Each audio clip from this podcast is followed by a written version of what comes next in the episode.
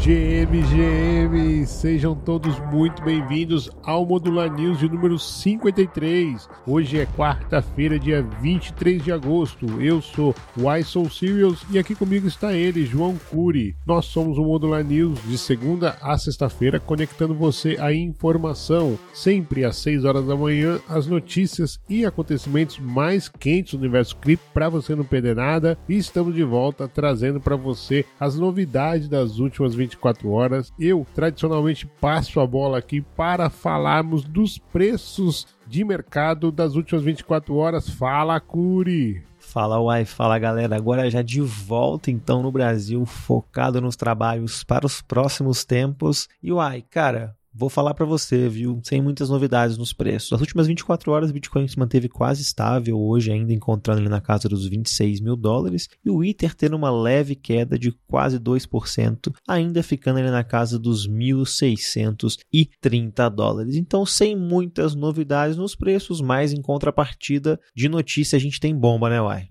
Tem, tem muita bomba aí. Inclusive, já vou puxar aqui do meu lado. Um dos burburinhos de ontem, Curi, foi a carteira misteriosa que se tornou então a terceira maior detentora de Bitcoin em apenas três meses, uma misteriosa carteira avançou na hierarquia de baleias de BTC para se tornar então a terceira maior detentora de Bitcoin do mundo em pouco mais de três meses, gerando algumas teorias sobre qual a real identidade do proprietário dessa carteira. De acordo com dados da plataforma de estatística sobre criptomoedas BitInfoCharts, o endereço da carteira que recebeu Bitcoin pela primeira vez em 8 de maio, aproximadamente um mês antes da BlackRock protocolar o pedido de ETF de Bitcoin à vista na SEC dos Estados Unidos. De lá para cá, a carteira acumulou impressionante quantia de 118 mil Bitcoins, ou aproximadamente 3 bilhões de dólares nos preços atuais.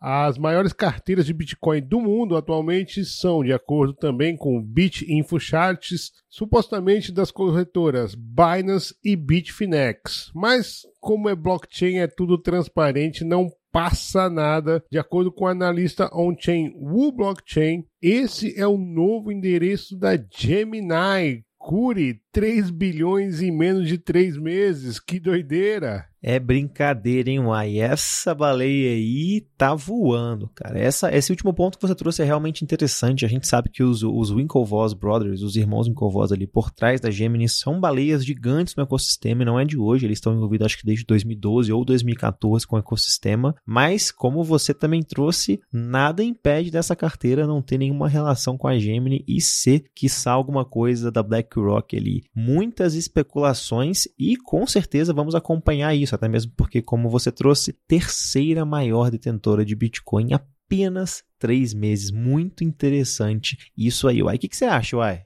Eu, eu, acho que a BlackRock, eu estava tava desconfiado que era da BlackRock. Não, a gente jamais iria saber uma coisa dessa, né? Porque até porque isso iria pegar muito mal ela se movimentar antes, oficialmente, o negócio tal. É, e, e poderia até perder um pouco da credibilidade dela tal. Mas eu, ela, eu acho que ela tem um plano B ali. Ela já tem algumas carteiras que já estão acumulando, especialmente porque ah, existe a possibilidade do, da SEC aprovar somente lá no halving, né? Ou seja, depois do halving cai pela metade, ou seja, a, a demanda vai ficar ainda maior, ou seja, eu acho que os institucionais já estão acumulando, então eu imaginava que isso. Mas o, o blockchain é uma personalidade famosíssima, super credibilizada, eu acredito mesmo que ele não é blefe, é da Gemini, sem dúvida, e como você falou, né, os caras são baleia já, não é de hoje, é três meses, é o endereço dessa carteira, mas com certeza esses 118 mil bitcoins já tem aí algum tempinho de idade já, Okuri. É isso, aí com certeza. Vou puxar a próxima aqui, o que hoje a gente tem muita coisa para falar. Essa aqui é para assustar mesmo, viu, Ai? Balancer divulga vulnerabilidade crítica com mais de 33 milhões de dólares em risco. É isso mesmo.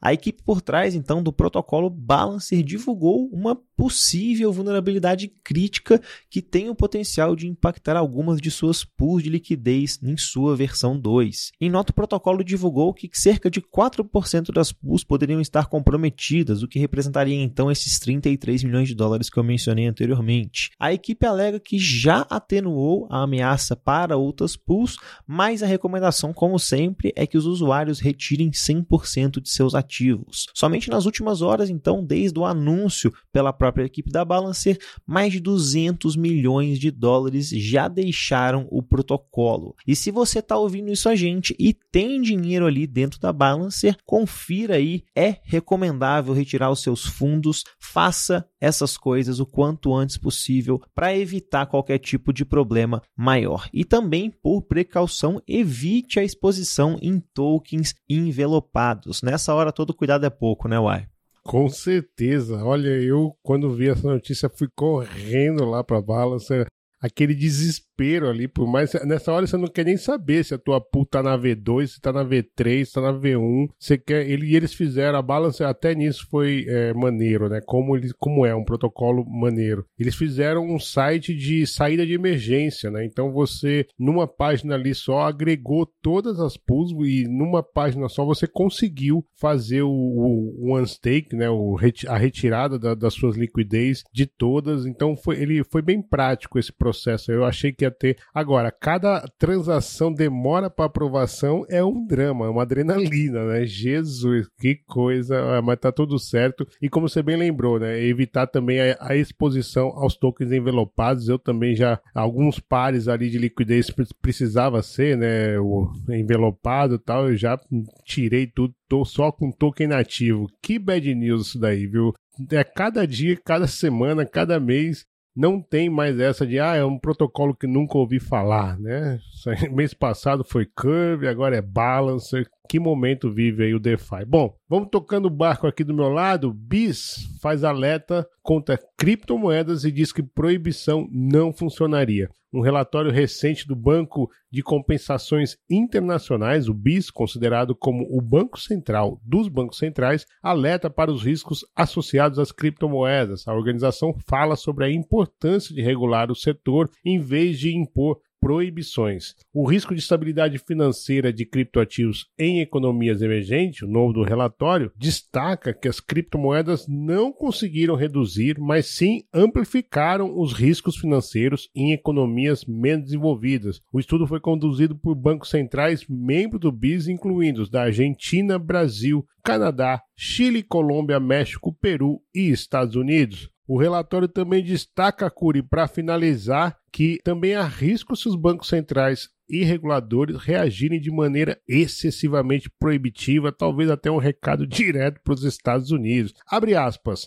Embora as atividades relacionadas a cripto não tenham alcançado seus objetivos declarados até o momento, a tecnologia ainda pode ser aplicada de várias maneiras construtivas. Criar um quadro regulatório para direcionar a inovação para tais direções socialmente úteis continuará sendo um desafio importante no futuro, fecha aspas. E aí, Curi? Olha, essa frase, essa última frase que você falou, eu achei muito interessante, realmente, cara. Tentar banir cripto é algo que não adianta, não funciona. A gente já viu no passado várias e várias vezes tentativas disso fracassando totalmente. E é como sempre, a gente também é, defende muito por aqui que essas pessoas têm que cada vez mais entender o potencial de tudo que está sendo construído no ecossistema. Ué, mas já vou puxar a próxima aqui também, porque hoje, como eu falei, cara, estamos recheado. Protocolo Friend.tech nega relato de que banco de dados de mais de 100 mil usuários teria sido vazado. A equipe por trás, então, da plataforma de mídia social descentralizada que está sendo viral nas redes sociais, Friends.tech refutou uma reportagem que afirmava que as informações pessoais de mais de 100 mil seus usuários teriam sido vazadas. A reportagem, agora corrigida, que foi publicada primeiramente pelo site The Block, sugeriu que os dados postados por Banten, um desenvolvedor pseudônimo da Yearn Finance, eram informações vazadas.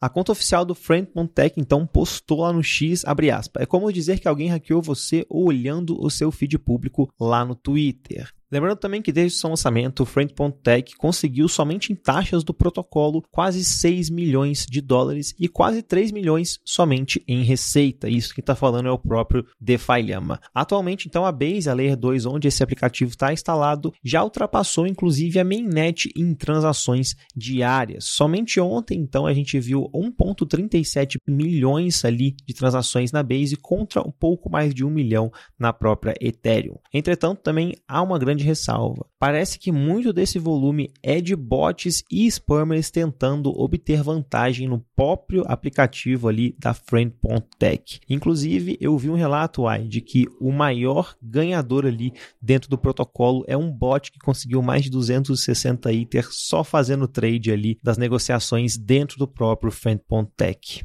Mas e aí, Uai, o que, que você acha? É, é polêmico demais. Eu, eu tô gostando até dessa, desse burburinho que tá rolando. Assim, é, Degen é Degen, ele não está querendo saber se tem análise fundamentalista, se tem não sei o que. Degen é Degen. Então, esse é um lado que você pode olhar. O outro é a questão já pensando numa experimentação tal. E aí, meu amigo, se você for por esse lado, a gente tem que, no mínimo, documentar uma, uma experimentação, né? Então, por exemplo, você querer defender que o, o Frame Tech é um, um, experimento, tá, ok, beleza, porra, mas não tem nem white paper, né? Então, tipo, como é que você vai replicar isso daí? Como é que você vai, né? Então, tipo assim, opa, é, acho que é uma coisa que a gente falar, por exemplo, fato do Terra Luna, né? Terra Luna foi uma experiência muito forte pro ecossistema. Todo mundo, a gente aprendeu, quem viveu, o ecossistema próprio próprio é, acabou assimilando algumas dores, né? Sofreu muito com isso, mas o, o fato de ser uma experiência não é, é,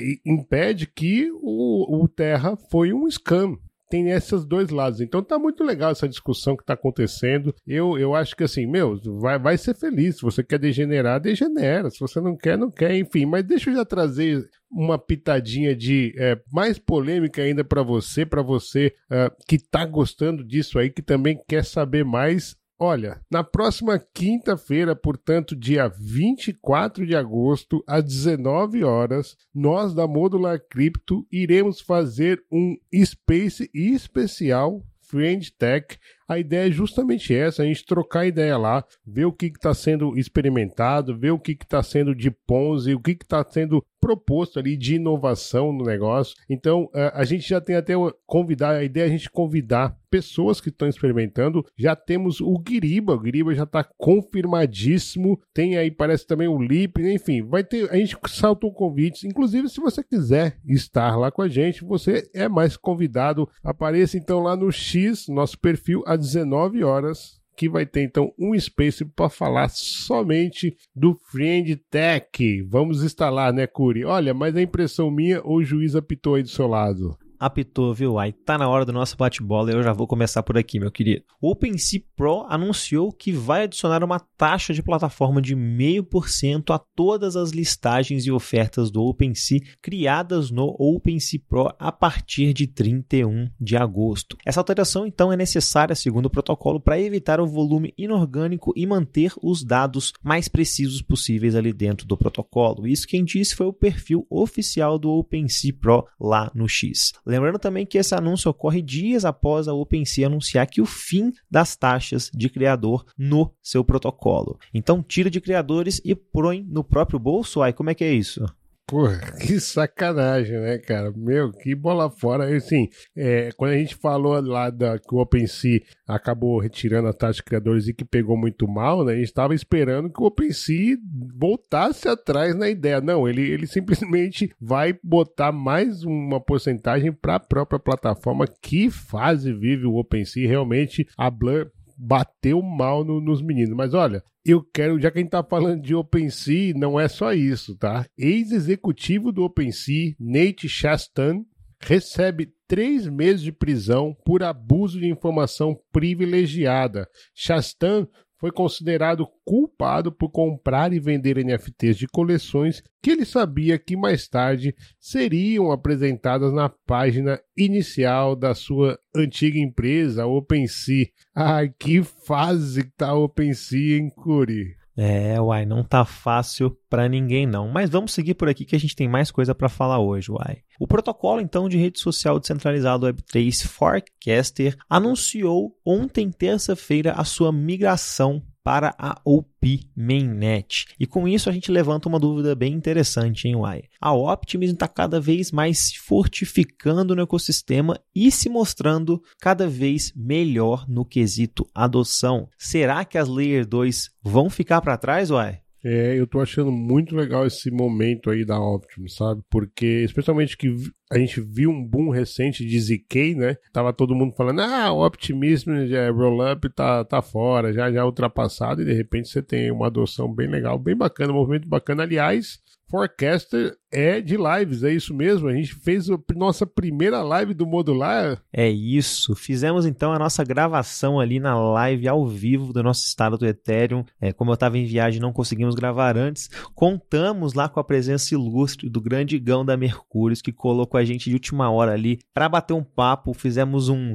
compilado ali de tudo que aconteceu nessa última semana no estado do Ethereum. E se você quiser ver isso, só chegar lá no nosso canal do YouTube, que tá a live lá salva para você se interar com as últimas novidades. Falamos de Base, falamos de vários projetos surgindo, Raystaking, Eigenlayer e outros projetos também super interessantes aí dentro do ecossistema Ethereum. Ai. Maravilha. Lembrando que as lives ficam num tópico, numa aba específica ali, direto, live, dependendo da língua que você está. Não fica ali nos vídeos, viu? Como se fossem uploads. Só lembrando esse disclaimer básico, muito legal a live, assistir. Igão, porra, maneiraço. O cara é muito brother, maneiro, vale muito a pena ver. Muita informação ali também.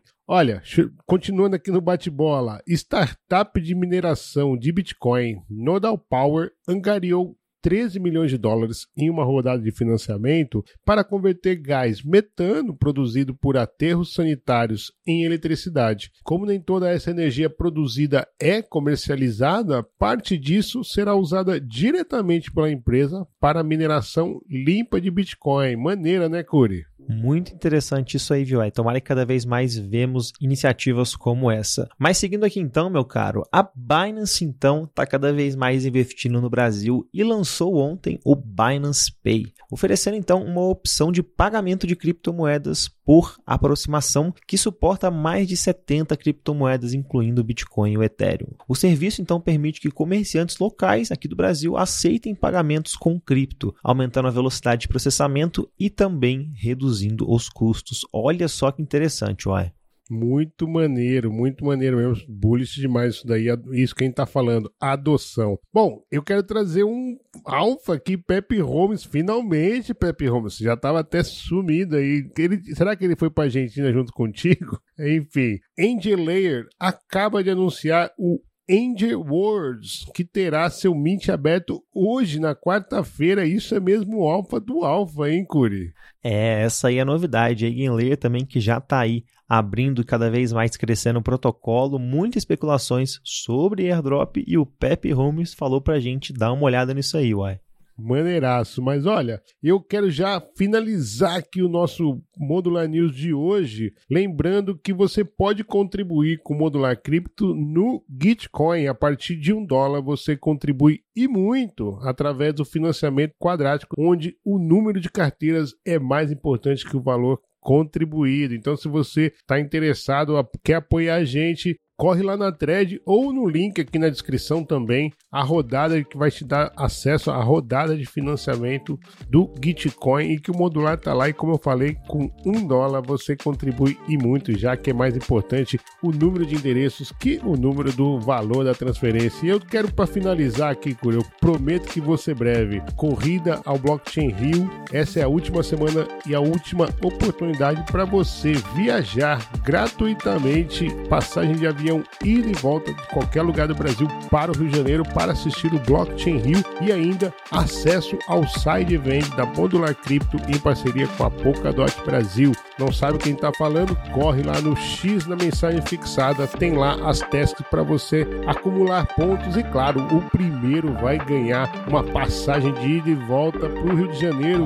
Eu já estou indo já também, Curi. É isso aí. Então por hoje a gente fica por aqui, pessoal. Muito obrigado e amanhã voltamos no mesmo horário e no mesmo local. Não deixem de conferir a nossa campanha no Gitcoin e também a nossa corrida lá no Zilli. Valeu!